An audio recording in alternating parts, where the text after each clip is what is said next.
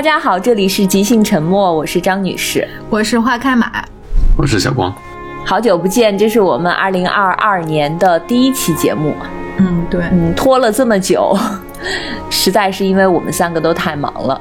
是。啊在节目开始之前呢，呃，我们要先告诉大家，就是即兴沉默有听友群了，大家加微信“即兴沉默”的智能 AI 就可以了。然后，呃，小助手会把你拉进我们的听友群。嗯。微信的 ID 是即兴沉默的汉语拼音的全拼。其实这个听友群也算是一个读书交流群，因为大家还挺活跃的，经常每天都会在群里分享自己读过的书啊，还会分享一些自己感兴趣的话题。嗯，如果感兴趣的话，就快来加入我们吧。今天我们是二零二二年的第一期，马上要春节了。嗯，这个月也马上要结束了，今天就想跟大家分享一些我们在一月份读的书。嗯，因为之前的节目我们其实有提到过，就是嗯有一些书是读完之后很喜欢，迅速读完会反复读；还有一些书呢，可能就是读一遍就过去了；还有一些是始终读不完的书。嗯。我们曾经还豆瓣提过建议，就是豆瓣在呃想读、再读和读过、已读呃之间要加一个实在是读不完这个标签。弃读。嗯，所以今天我们每个人会分享一本一月份读完的书，再分享一本正在读的书。呃，很多出版品牌他们也发布了自己二零二二年的一些出版计划。呃，会有一些新书会挺令人期待的，我们也可以聊一下。嗯，好的。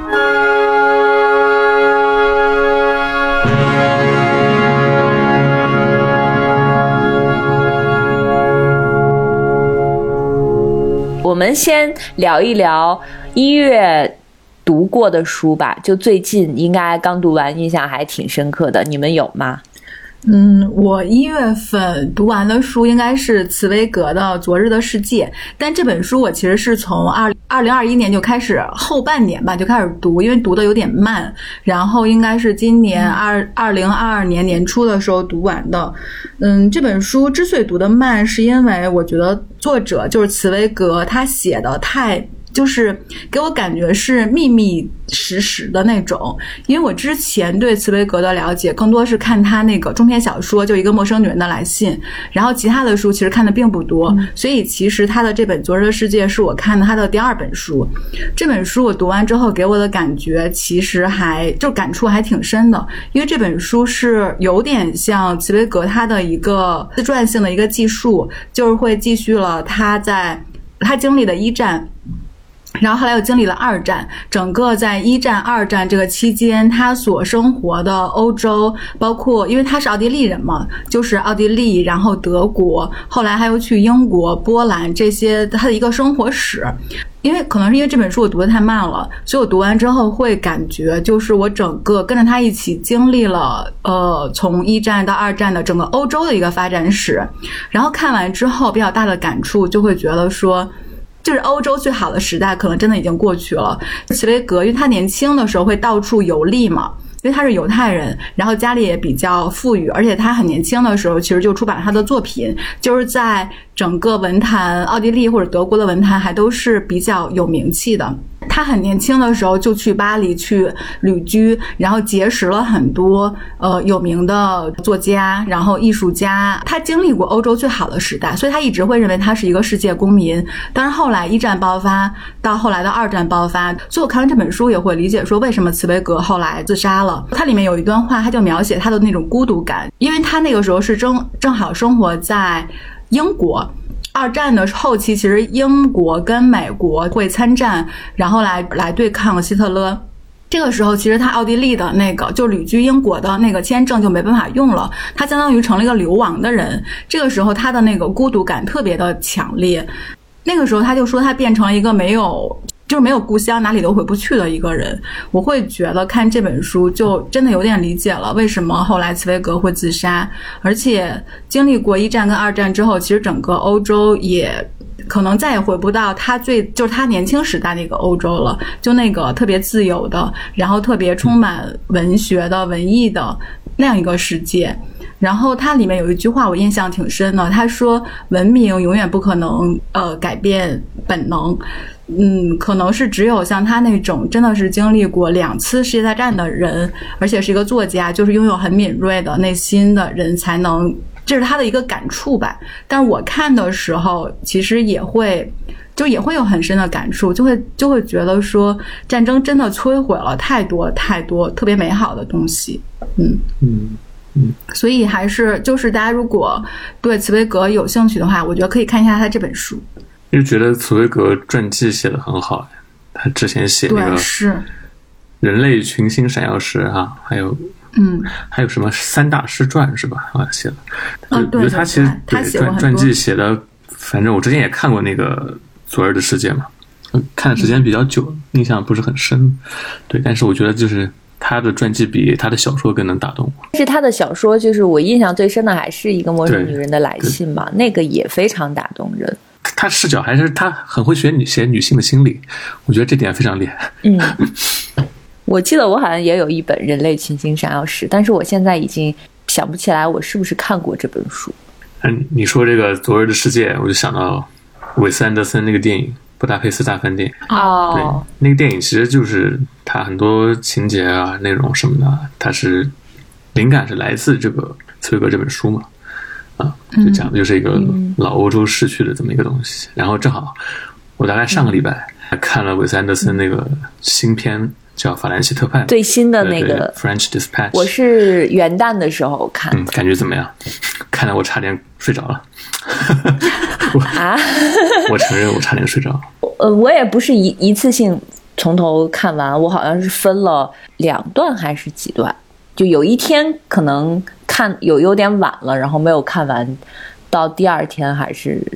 什么时间，反正又把它看完。就我其实更喜欢《布达佩斯大饭店》。啊，对啊，法兰西特派，我觉得观影门槛太高了，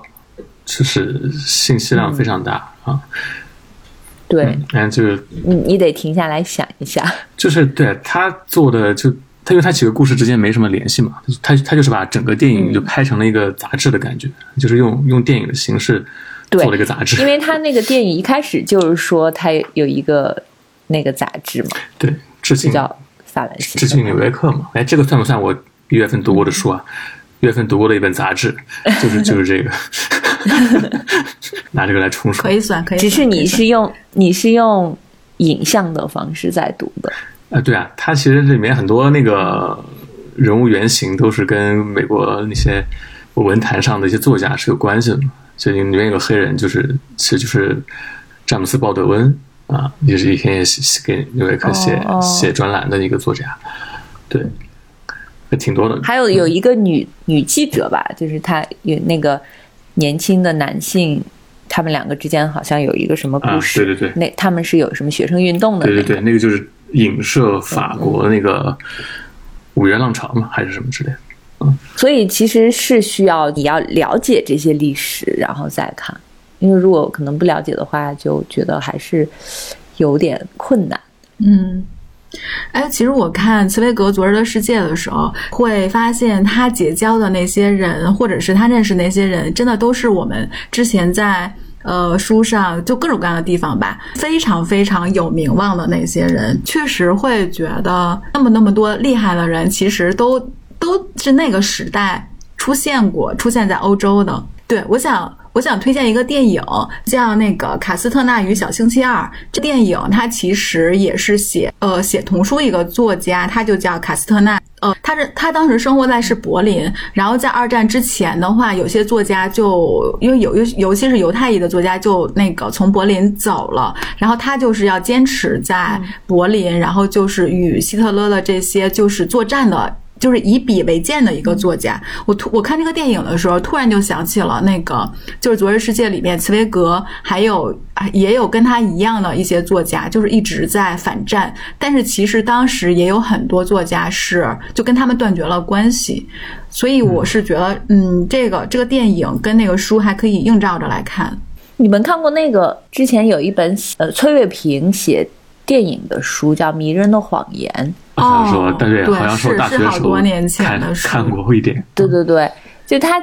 在这个书里曾经写过一个呃电影导演是个女性，就是说，因为她好像给希特勒拍过电影，所以在那个呃二战之后，她好像就是觉得她是她是纳粹的导电影导演嘛，嗯，然后就曾经提到过，就其实，在不管是艺术界啊，或者是文学界，包括像我们。抗战的时候，也有很多那种亲日派的，就是像胡兰成啊这种的，就他们其实对他们的评价和对他们作品的评价、对人的评价，就都是很复杂的。嗯，是。你刚刚说这个，我突然想起来，是那个李芬施塔尔吗？那个导，那个女导演。哦，对对对对对，是的，是的。他其实拍的那个比较像纪录片的那种感觉，就是拍第三帝国。那本书就《迷人的谎言》，现在可能我不知道能不能买到。估计应该绝版了吧，好像没见很老的一本书了，出出新版。对对对。但那个书写的非常好，就他不光是有写这个导演，还写了很多其他电影的影评啊什么的。张女士呢？张女士印象比较深的是哪本书？我今年读完的第一本书，跟花开马的这本比起来，就轻松很多。我读的这本书就是还让我很惊喜，是我们的一个嘉宾李思本他推荐的。就有一天他突然发了一段文字在我们的群里，然后我就觉得哎这个挺有意思的，我就把这个书拿来看。这个书叫《纽约巨像》，写纽约的。这个作者呢，他叫怀特黑德，他本身就是纽约人，他出生在纽约，而且是在纽约的上东区长大的。嗯，所以他对这个城市是非常熟悉，而且从这个书里其实可以看出来，他对纽约有很独特的感情。提到这个作者呢，其实他更有名的一部作品是二零一七年出版的《地下铁道》。嗯，对，他是《地下铁道》的作者，我完全想象不到，就是我看到这个名字之后，我突然想起来，哎，这不是《地下铁道》的作者，《地下铁道》的那个内容跟这本书的内容是完全不一样，根本想象不到是一个作者写的。他凭借《地下铁道》成为二十一世纪唯一的凭一部小说获得了美国国家图书奖和普利策奖的小说家。这个作者，我看了他的照片，发现他是一个非常帅的黑人，是一个梳着脏辫的一个黑人。嗯，所以就是这两本书的风格完全不同。这《地下铁道》是一本非常沉重的小说，呃，《纽约巨像》呢就写的非常轻盈。哈佛杂志曾经。称它为文学变色龙，我觉得这个称呼啊非常恰当。这个书怎么说？就是作者写给纽约的一封情书，它很薄。平时比如说在地铁上呀，或者是呃你拿在手里啊，又非常轻，然后翻起来就非常轻，感觉整个这个书跟这个书的内容是一体的。嗯，我自己觉得这其实是一本关于。纽约的散文诗，因为作者在呃这个书里，他用的语言都非常轻盈又很幽默。就看完这本书，你好像就是他笔下的那些纽约客。嗯，就怀特黑德他在书里写，无论你在纽约住多久，你都是一个纽约客。这是他书里的话。就我们可以跟随这个作者从。一开始是港务局车站出发，然后你就来到了纽约。呃，不论你是求学也好，或者是你你在追随自己什么美好的未来也好，呃，或者你就是旅游，就只是单纯的经过。然后你呢，就从清晨开始了这一天纽约的生活。嗯，他会在这个书里非常详细的写纽约的地铁，嗯，就很有标志性的什么中央公园、百老汇大道。时报广场，就这些，呃，非常纽约的一些地标性建筑，甚至他也会去写，有专门的一章去写纽约的雨天。嗯，这不是。然后这个时候就一定你们会想到什么？对 对对，你们一定会想到的就是伍迪·艾伦。我觉得这个是可以搭配观看。就是我想到当年。读他那个地下铁道的时候还是蛮痛苦的，就 是前前两页，前两页我读了很久我才把它读完，不知道为什么。我也是，就当年那个书文景出的嘛，就是当时他的宣传还挺大的，对，是当做一个非常重点的书来做。嗯嗯，那本书特别厚，好像就是一一本我没有读完的书。我还 你没读完，之前还说我 我没有读完的书很少，就是一定会读完。但是那本书真的就是又厚又沉重。说回到这个书，我们一般对这种超级大都市总是有一些向往嘛，特别是像我这种没有去过纽约的人，我对纽约的呃了解其实都是从影视作品中获得的。比如最小的时候，我们看过姜文主演的一个电视剧叫《北京人在纽约》。嗯，是的。嗯，之后再大一点，就是我们会看什么《欲望都市》啊，包括伍迪·艾伦的一些作品啊。就是纽约这这样一个非常庞大又复杂的城市，它就就被作者浓缩在了这么小小的一本书里，我觉得非常精妙，而且作者的视角足够有趣，它有非常多的细节，就让生活在都市中的人能感同身受，并且会心一笑。比如说，他会描写清晨上班族在等公交。他在这本书里有这样写的：他说，这些在等公交的上班族仿佛结成了一个满腹心酸的联盟，各自挥舞着自己国家的旗帜。这一天刚开始一个小时，你已经感觉到精疲力尽、一败涂地。然后我看完看到这里，我就觉得这就是我本人。嗯，是，就是我我的通勤。通勤时间我就已经精疲力尽，嗯，他说纽约的清晨是一本必读书，一册战胜命运的说明书。嗯嗯，这个比喻很好哎。我会觉得作为读者，你就会很不自觉的跟随这个作者，从清晨开始的城市到，比如说地铁里拥挤的人群，然后你你会在这个城市的每一个街道散步，穿过那些摩天大楼啊、剧场啊，然后从。交通枢纽进入这座城市，然后又最后又从肯尼迪机场离开，因为他这本书的最后一章就是肯尼迪机场，这些都在这本书里呈现了。就是你好像就跟随这本书过完了你的一生，你爱他或者恨他，你就送他去纽约。这个这句话好像是就是在那个什么北京在纽约里，对啊，就是那就是那个里面，嗯嗯。但是刚才。张女士说，就是说介绍纽约居，但这本《纽约居像》这本书我没有看，但是我想起来我之前看舒国志写，舒国志不是也会到处走，然后写一些那个，比如说《理想的下午》啊什么这些书嘛。然后他之前其实描述过纽约，然后他的意思就是说，他说他不是那么爱纽约，因为它的概念太多了，还有很多那个高墙、高楼墙面，然后墙内是什么不知道，太多的重复，有一家百货公司又有一家，有一出戏接着又有一出，之后。再一出重复的人、重复的景、重复的东西，然后倘若人在纽约一辈子，会显得这一辈子很短。我当时看到这句话的，就这段话的时候，我就把它给记下来了，因为我觉得这段话给我的感觉，就跟我在北京生活的感觉差不多，就是日复一日的很很多庞然大物，然后到处都在重复，然后好像确实就是。倘若人在纽约，可以把纽约换成北京；倘若人在北京一辈子，会显得这一辈子很短。我觉得现在国际化大都市越来越像了，就是你不管是在纽约也好，香港也好，东京也好，就是这些这些地方，嗯，好像都有很多很相似的地方。对，是，嗯。但是我看完这本书之后，我觉得它有很多细节的描写，就还挺有意思的。嗯，就是让你觉得。你是可以爱纽约的，嗯，因为这个作者他本身自己生活的地方是他出生和长的、成长的地方。嗯，可能任何一个大城市、大都市都会让人既爱又恨。嗯，觉得北京已经算是比较多元的了吧？就是对，还是会还是不太一样吧？我觉得深深圳这种地方才是真正的，你就重到处都是重复，我觉得，嗯。哪里都一样，这边的商场我感觉都是批量复制的那种感觉。嗯，对，因为深圳可能太年轻了，就是它还没有它自己的个性，是快速扩张，还没有生长好。我一月份没有读完任何一本书，我只有在读，没有读过。最近就在看，其实已经上个月收到这本书了，就村上春树的新书嘛，《第一人称单数》啊。然后我看这书的时候都是在出差的时候看的。嗯，都是没有没有在家里看过，就在飞机上看了几篇。你觉得怎么样？很多人觉得村上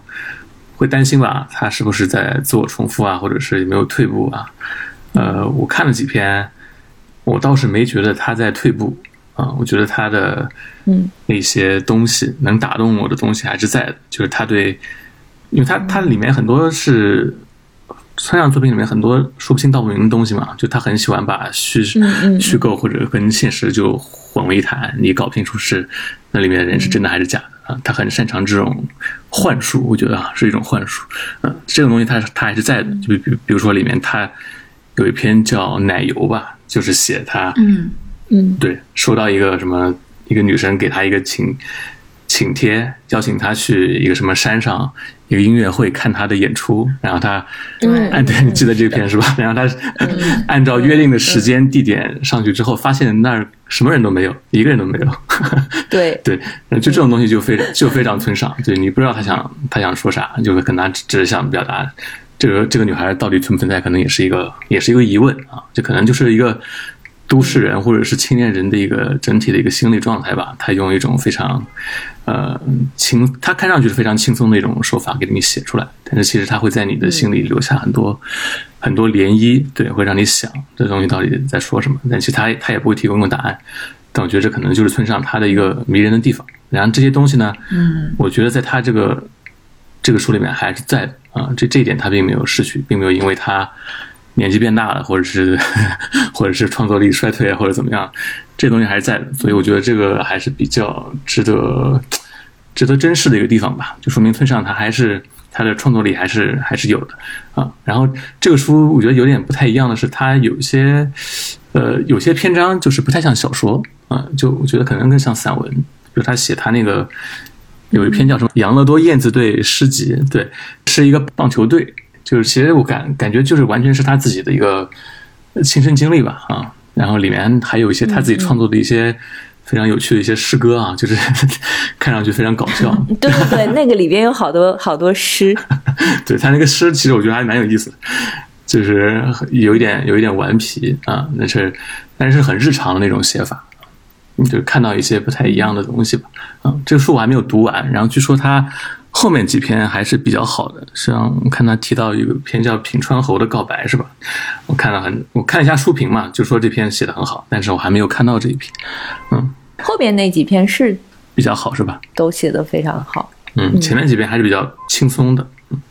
嗯，我是觉得村上春树他没有老，他没有那种觉得他是一个，比如说我们看他早期的作品，或者是看他到他现在的作品，他给我的印象始终他是一个，我忽视了他的年龄，我没有觉得他已经是一个老人对了。对对，就整个他的书小说里边，其实还是有那么一种轻盈的东西，嗯，是的，是的。对年轻人的那种气质在里嗯面。嗯嗯，而且他还是那种都市，就是他写他写都市人的精神状态嘛，我觉得还是很很准确。嗯嗯对。我我看完第一人称单数会觉得就是很开心，就这是一本很可爱的书，嗯嗯，就会觉得有很多地方，就村上那个灵气，他他特有的那种，就像蒋光刚才用了一个幻术那个词，我觉得我觉得还挺准确的，就是那种真真假假的那种那种很灵的东西，我觉得还在。就反正这本书我读完之后，其实我觉得很开心，是一次非常愉悦的阅读体验但是他那个真真假假、虚虚实实，跟石黑一雄的又不太一样。啊！对对，完全不一样。嗯，我觉得村上有点顽皮的那感觉。对，我觉得他没有什么，我不知道这么说合不合适啊。我觉得他其实他现在这个状态，感觉他创作上没有特别大的野心，就是他就是写自己想写的东西，然后嗯呃也很很而且他也没有负担啊，对他没啥负担，这是给我的这种感觉，就不像有些作家可能是写书是为了表达一些东西啊，表达一些更高的概念，但其实他村上不会给你这种感觉。我觉得这也是他为什么很一直受人 一直受人喜欢的一个原因吧。很松弛，喜欢。对对对对，所以我觉得他也很适合在旅途上看。我觉得我就是在飞机上看的，看的很开心。嗯，对，我这个是我在二零二一年二零二一年看，对他其实是二零二二一二一年年底出的书了，那都不算是二零二二年的新书。然后刚才不是说到他那个写的那个诗嘛，就很口语化的嘛，然后正好我最近昨天刚收到一本，就是我之前一直想看的一个书，一本诗集，对，叫《红色手推车》。然后是那个美国一个诗人叫威廉·卡洛斯·威廉斯，他的一个诗集。然后对，然后这个这个诗人其实他就是一个呃非常口语化的一个诗人，对他写的东西就是极其日常。然后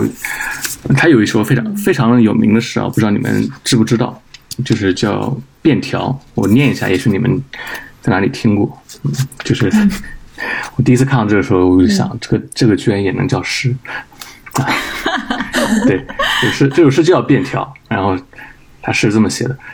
我吃掉了放在冰箱里的梅子，那可能是你留着当早餐的，原谅我，他们真好吃，那么甜又那么凉，没了，嗯，就是就这么一首。这我也能写，对，你就觉得你是是不是就是把一句话拆成几行就是诗了，是吧？对，挺好，挺好，挺好。但是我，嗯，但是我们之前有就是有专门一期来聊诗歌嘛，就是我们邀请过呃那个磨铁读诗会的主编李所，他其实有我们有问过他这个问题，就是不是把把句子。分分堂就可以变成诗了，断句。嗯，但其实也不是。对，然后这个有一部电影，对，就是那个谁，贾木许拍的电影叫《帕特森》，然后他那个电影就是就是根据威廉卡洛斯威廉斯的一个呃生活吧，根据他为作为原型来拍的。然后那个那个电影里面也是的，就那个男主角。啊，这个亚当·德莱福演的那个男主角，就是他是一个，嗯，呃，巴士司机嘛。然后整部电影里面就是完全是日常的场景，就他每天开车前，他可能在车上坐着，然后就掏出他的一个小本子、一支笔，然后写几行诗，然后去开车。啊，然后他可能在。在酒吧或者是在家里跟女朋友在一块儿的时候，他突然灵感来了，他可能就会随手掏出一个，把他那个 小本子掏出来，然后记上几笔，啊，然后那个电影，反正我当时看就是觉得，呃，很有意思，就是日常生活中的一些一些细节吧。然后你不能你不能说它是那种特别特别大的诗歌啊，或者说是特别有呃有结构性啊，或者是有一个整体整体性的安排的一个诗歌，但它就是把一些。日常中一些细节，他可能，嗯，用一些很朴素的语言给你记下来，但偶尔会让你有那么一点，呃，突然间的一些触动吧，就就日常中的一些东西，啊，我觉得这可能是诗歌就是另外的一层一层意义吧，嗯，所以其实这个诗人他虽然你看他写都是很口语的诗人，他他对美国整个后现代主义诗歌是的发展是起到一个非常。就是奠基性的一个作用吧，嗯，它相当于是一个，嗯，后现代主义诗歌的一个鼻祖，嗯，后面一些比较可能比他更有名的一些诗诗人啊，像那些呃垮掉派那个诗人艾伦金斯堡啊，然后什么加里斯奈德啊这些人，就是都受到他的一些影响。嗯，那这个书我估计我可以在睡觉前或者是什么场合就把它翻完。啊。地铁上可以看啊，对，地铁还是比较适合看这些诗歌短的东西。但是小光现在不坐地铁，对，我也想说，现在现在没有适合像我这种。其实没没有通勤，没有通勤时间，读书量会变少，你知道吗？对，确实，我觉得长时间通勤也并没有变多。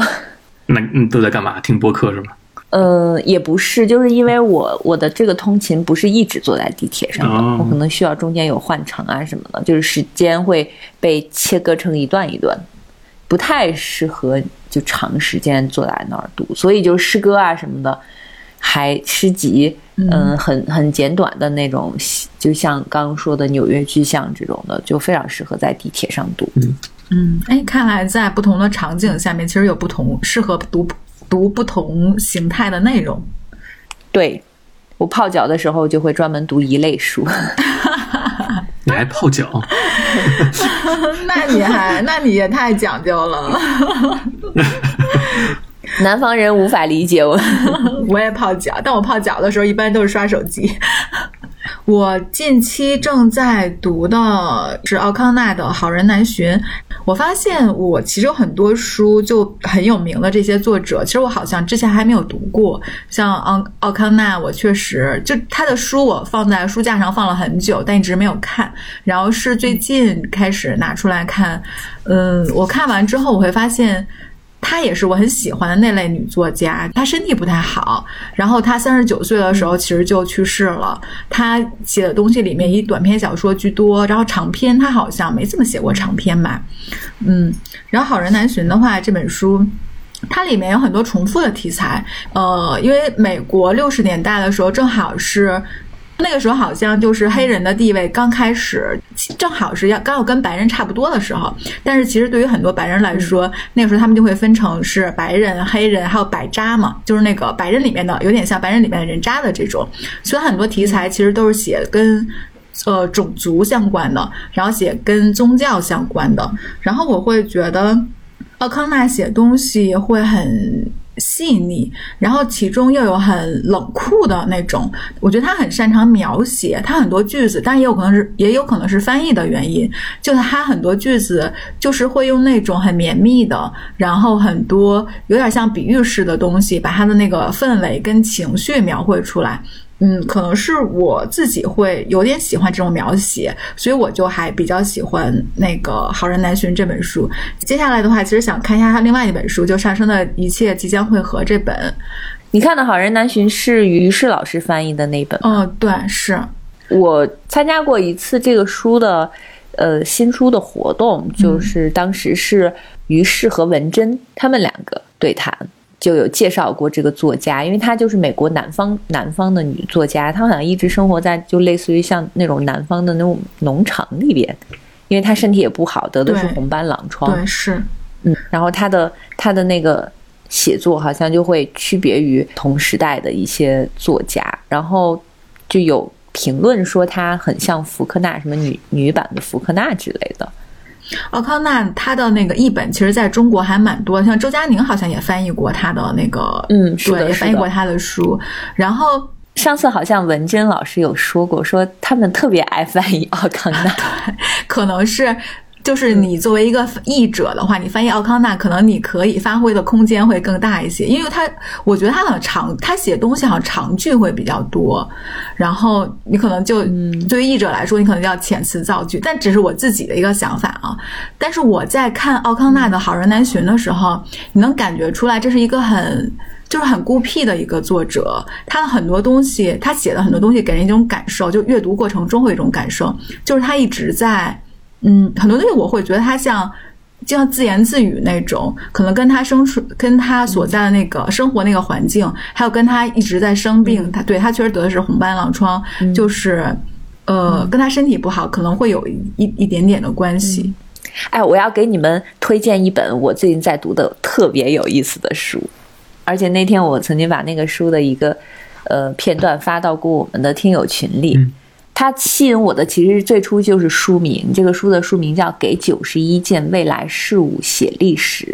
就是因为这一个书名里既有未来又有历史，我就觉得会很很好奇。然后这个书的作者是呃一个韩裔的英国人，嗯，他是英国的一个嗯游戏公司的 CEO，然后就是会生产那种什么可穿戴设备，嗯。就还曾经呃参与研发过那种很受欢迎的什么移动健身游戏，呃，好像还在很多那种高校做神经科学的研究。因为就这个书是不是现在是站在未来？这个作者他其实是一个二零八二年的人，他来从二零八二年往回看，去回顾整个二十一世纪，就是一本。这个二十一世纪的回顾史，他把二十一世纪每一年有代表性的发明汇集起来，呃，是从二零二零年开始的，到作者当时所在的二零八二年，作者就站在二零八二年回望整个世纪，所以这个书名就是未来和历史是这样来的。就值得一提的是，这个书的写作时间是二零一一年。所以这是一本完全虚构的书。现在看二零二零年和二零二一年已经过去的那些部分，就因为它是从二零二零年开始写起的。就我们从书的最开始，你就感叹这个作者就是一个预言家，因为在二零二零年和二零二一年的发明中，就是现在其实有很多已经在研究，甚至是已经都研究出来了的。嗯嗯，但是它也不是一本就是单纯的那种歌功颂德的回顾式。我们一般说到那种什么先进发明，可能首先想到它推动了人类进步啊什么的。但是在这个书中，每一年的发明，你都能看到当时社会对这种新生事物有不同的态度。因为不管是什么科技啊、医疗啊，还是什么新事物涌现出来的时候，它其实除了推动社会的变革。它对制度也有一些改变嘛，就会有会有一些那种瞅准时机的先驱和充满怀疑的保守派，而且科技产品最初一般都是不成熟的，呃，就是它虽然对人类有很大的帮助，但是也会带来非常多的一些副作用，就是不良作用。你要一直进行更新迭代，它才能完善嘛。所以，呃，这本书它每年出现一个新的事物，作者在写就是描述这个。事物就是描述的同时，他也会写，就是花大量的篇幅去写它出现了哪一些不太好的现象。而且他在写的时候并不是孤立的，就不是说呃今年出现了这个就把这个描述一下，那明年出现了另外一个就描述一下。他完全是一个就是站在整体回望的角度嘛。然后比如说我我只看到了一半的内容，但是前后呼应就已经出现了四五次。比如，他可能二零二二年出现了一个类似，呃，可以通过项链读取你想说的话，就你你已经不需要发声了，你可能在心里想这个项链就能读取，然后在别人可能戴了一个眼镜，在对方的眼镜上就可以呈现出你想说的话，它叫默语，人和人之间已经不需要张嘴了，就是心里想什么，对方就已经知道了，这就是元宇宙的未来吗？我觉得好对，你知道吗？就是这个书里其实没有提到任何元宇宙这个词，但是所有的读过，我看到有一些评论啊，就会提到，都会提到元宇宙，因为这个是在这个书中的二零二二年发明的，然后到了二零二四年的时候，它就得到了发展，并衍生出了另外一个新的发明。就虽然它是一个虚构的作品，但是作者其实不是单纯的凭空想象的，它其实完全是基于当下的情境产生的构思。嗯，比如二零二四年，它出现了一个模仿脚本。我那个曾经发在我们听友群里的那一那一部分，就是现在我们经常会有一些什么视频会议嘛，嗯。视频会议就是大家都对着镜头，然后其实真正需要你发言的时间非常短，你大部分时间是在听别人发言，但是别人的这些发言其实跟你也没有特别大的关系，然后经常就会走神儿，这个时候就有一个模仿器，模仿你出现在镜头面前。他会跟着内容进行反应，比如说大家都点头的时候，你也跟着点头，然后需要你发言的时候，他还会提醒你，然后还会用“这真是一个好问题”之类的废话来拖延时间。我当时看完这个，我觉得这个东西到底什么时候能发明出来？太对我们这些打工人实在是太有用了，而且。他很客观嘛，就是他他也会说这个东西其实有好处，但是可能也他节省节省了你的时间，可能提高了你的效率，让你去可以有时间陪孩子啊什么的。但是它其实也有非常多的副作用。嗯，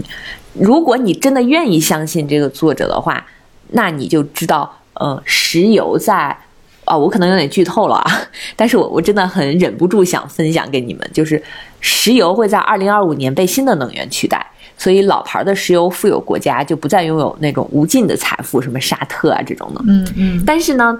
它在一定程度上其实让世界格局发生变化了。就同样是二零二五年，人类登上了火星，我们拭目以待。而且在登上火星的那一章中，出现了埃隆·马斯克的公司啊，就是这家他的这家公司一直在跟美国的那个官方进行合作嘛。因为它是一个相当于是民间公司，相当于是就是什么民营企业，嗯 就是它是私人在研究这个什么火箭啊什么的。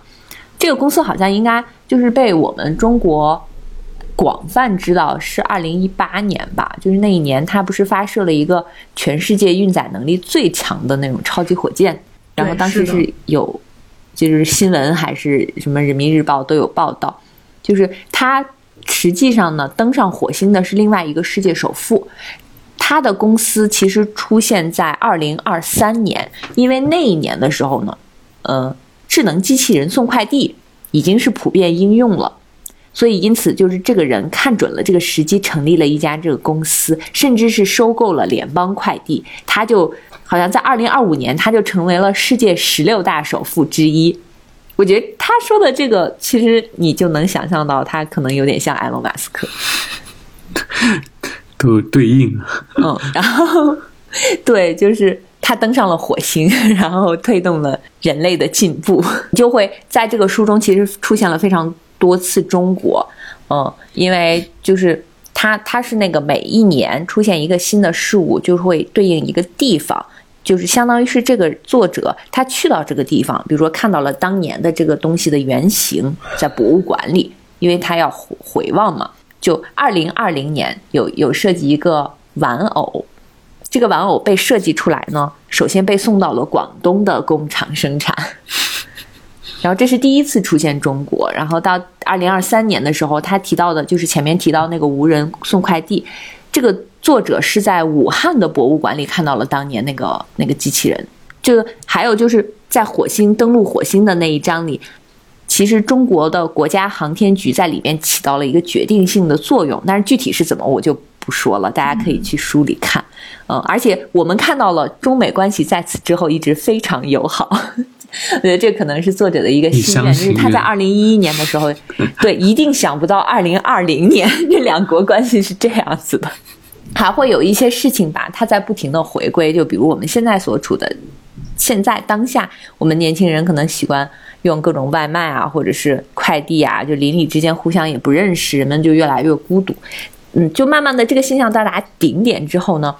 食堂又重新回归了，就是它出现在比如说二零二几年，呃或者二零三几年，就变得非常流行。就是有人呃，其实应该叫堂食吧，就是大家去那个餐馆里去吃饭，就商家就会看到这个商机，让大家。就都去我们说的附近性，然后都去一起吃饭，然后这个作者就会在书里说，这说明了一条亘古不变的道理，就是人总要吃饭，而且喜欢跟别人一起吃饭，特别有趣。这个书，这个有趣的每一页其实都会让人特别兴奋，就是你会联想到最新的一些科技的进展，有一些优秀的发明，而且。它虽然虚构的，但是它其实跟你的当下是紧紧密联系的，而且这本书的翻译的特别好，它甚至会有一些片段会用很诗意的语言来写，嗯，所以我其实不太愿意把它当做一本科幻书来看，因为我其实本身很少看科幻，我对科幻不是特别感兴趣，但是我没想到这个书特别有意思，嗯，就它其实是描绘了整个二十一世纪人类因为就是这种科技发展的图景嘛。它在一定程度上可能推动了社会的进步，也也推动了这种政治制度的变革。就我们可以看到，人类整体是是其实是在前进的。嗯，我还没看完，所以我我其实挺期待看看我二十年后、三十年后的生活是什么样子的。我其实很很相信这个作者，我觉得这些东西一定会被发明出来。嗯，好的，推荐给大家。这一部分是大家正在读的书，然后还有一部分就是你死活也读不完的书。哦，但我看这部分张女士跟小光都没写，我的话我写了两本，确实是我在二零二一年就没有读完的。一本是汉娜·阿伦特的那个《艾希曼在耶路撒冷》，他其实写的是就是纳粹失败之后，然后对。呃，对当时参与纳粹的人的审判，艾希曼就是当时就是把犹太人关进集中营的其中这条流水线上的其中一个，相当于是对他的审判。但我确实看到一半的时候，后来我忘了我后来为啥没看完这本书，可能是我转去看小说或者什么的了。嗯，但这本书我还是接下来在二零二二零二二年还是想把它继续读完。然后另外还有一本书，我确实死活那本书是我真的死活看不下去的，是一本那个科幻小说，是美国作家厄修拉·勒古恩写的那个《黑暗的左手》。这本书我觉得很奇怪，它是本科幻小说，但我竟然看了一半之后，我真的死活看不下去了。然后我就跑豆瓣上看一下大家的短评嘛，然后看到其中有一条评论说说一定要坚持看到百分之。六十还是百分之五十三，一个非常精确的一个进度。说五十三这种，这种是怎么算出来的？他可能是看的电子书，电子书上就会有那个很就是很就是对一个进度嘛。哦但我确实看不下去了，所以这本书也是我在二零二一年就是放弃的一本书。嗯，就很奇怪，我我确实有点看不下去我因为了。就是如果我觉，我觉得我如果看不下去的话，我可能就干脆不要开始看。中途放弃也没没有什么关系啊，我经常这样。嗯，嗯，所以你也没写是吗？我是没写，因为有很多啊，因为太多了。就是你可能，我觉得，尤其是那种合集啊，什么短篇小说集这种，其实你很、我很多都看没看完，我可以挑着看。对，这种算吧，这种应该也算吧，对吧？这种还好，其实。嗯，你说那种连续性的，嗯嗯我其实很少有看到一半中途扔掉的书，可能是嗯稍微有点强迫症吧。我一般打开一本书还是会尽量想看完，但有些书实在看不完的话，我就想，哎，我现在可能长大了吧，不太想勉强自己，看不完就看完，跟小光学了。主要是你你做这个决定一定要尽早做，要不然你的沉没成本太高。对那我们最后一部分就说一下比较期待的书吧，因为就很多出版品牌他们都发了书讯嘛。你们有看到过哪些是你们很想读的吗？嗯，我比较想读的，我比较想读的几本书，其实都是九九读书人他们的书，有一套那个。嗯，啊那个艾莱娜·费兰特的，就是那不斯那不勒斯四部曲的作者，他今年会出几本书，一个是像《凡人的爱》《被遗弃的日子》，还有《暗处的女儿》。九九应该会出他这三本小说，这三本小说我还是我还是会期待看的，因为我挺喜欢艾莱娜·费兰特的。对，然后另外还有一个也是九九的书，是刘梅里写的《上野站公园口》。柳梅里的话是我好多年，我真的是好几年前看的一个日本作家，他是日本私语小说，就是私、呃算是私就是私语写作的一个比较代表性的一个人物。我当时看他的书，我第一次看他的书真的惊呆了，就他写命，呃那本书就是把自己非常日常的、非常隐私的那些东西事无巨细的写出来。但是当他这么事无巨细的写出来的时候，你竟然还能就是津津有味的看下去，那是我第一次觉得说还能有人把细节写成这个样子。嗯，所以他出新书的话，而且好多年没有出新书了，所以他出这本《上野站公路口》，据说。我看那个简介上是写的说这是一本长篇小说，然后刘美里为这本书构思了十二年，所以我还是会期待读一下刘美里的这本新书的。嗯，其他的好像还没有发现特别想读的。小光呢？嗯，我想看那个前段时间报道的金小雨，你们都看了那个那个文章了吗？就是天天才翻译那个哦，看翻译看了哦，对，对，嗯，就他要在那个行思文化出版本雅明书信集嘛，这就是他。哦看他看他之前是刚刚刚刚拿到了样书吧，就是我还挺想看这本，因为我之前、首先我是对本雅明本身比较有兴趣，就是你刚才说那个嗯茨威格的时候，我就想我就想当时就想到本雅明，就他他们很像，因为都是犹太人啊，都是本雅明也一般被认为是欧洲最后一个知识分子嘛，有有这么一个称号。嗯对，然后他也是最后是自杀结束了自己的生命啊。然后之前他的一些，他的他的写作就是很很哲思，而且都是那种很碎片化的那种写作啊，有很多是短章那种东西啊。然后就是他这个书信集应该是之前是没有出过一个特别完整的一个一个一个合集，然后加上呃金小雨他的这个呃之前看他他那个文章里写的他的一些经历吧，就对他比较有兴趣。然后后来我发现，其实我之前看过他译的几本书，但是我跟当事人就没有注意到这个译者本身，就是他之前翻译过那个日本那个作家叫多和田叶子那个那个书，叫《狗女婿上门》嘛。我之前看过两本，就是多和田叶子写的书，一个是《狗女婿上门》，一个是《和语言漫步的日记》啊、然后当时我我就觉得很好奇，因为多和田叶子他自己本身他是日语，他本身是日本人，但他其实是他应该是长期在德国生活，还是还说他是德裔啊？我有点忘了，反正他是日语跟德语都非常精通的啊，所以他的他的书里面其实有很多是跟语言本身是相关的，所以就是你如果你不懂日语或者是德语的话，你是很难把他的作品翻译的很好的。所以当时我就看的时候，我就想这个译者应该非常厉害，就是他肯定是会多种语言的嘛，啊，然后，嗯，但当时因为他没有这个事情报道出来，所以我其实对他本身不是很了解。然后看了那篇文章之后，才发现啊，他确实果然是一个会通晓多种语言的一个译者。嗯然后就对他就产生了更大的兴趣，然后正好就看到他贝亚明这个书马上就要出版了，所以就是应该是我近期比较想看的一个书。嗯嗯，然后另外就是一页他，我看他一页之前发了一个书单，然后他们好像要出托马斯沃尔夫的那个《天使望故乡》那个书，那个书我之前从来没看过。对，对对对，那个书就是，呃，知道这个书上大学的时候吧，然后就是在图书馆看到的巨厚的一本，我当时想应该没有人能把它看完，然后之后，然后又看过一个就是以这个作者为原型拍的一个电影嘛，叫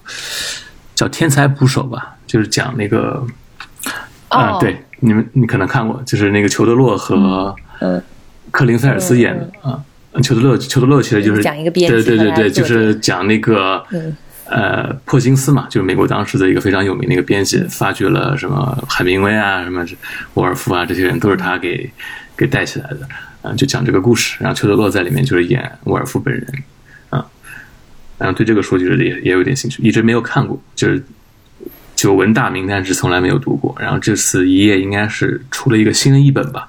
啊，之前之前比较流行的是那个乔治高，对乔治高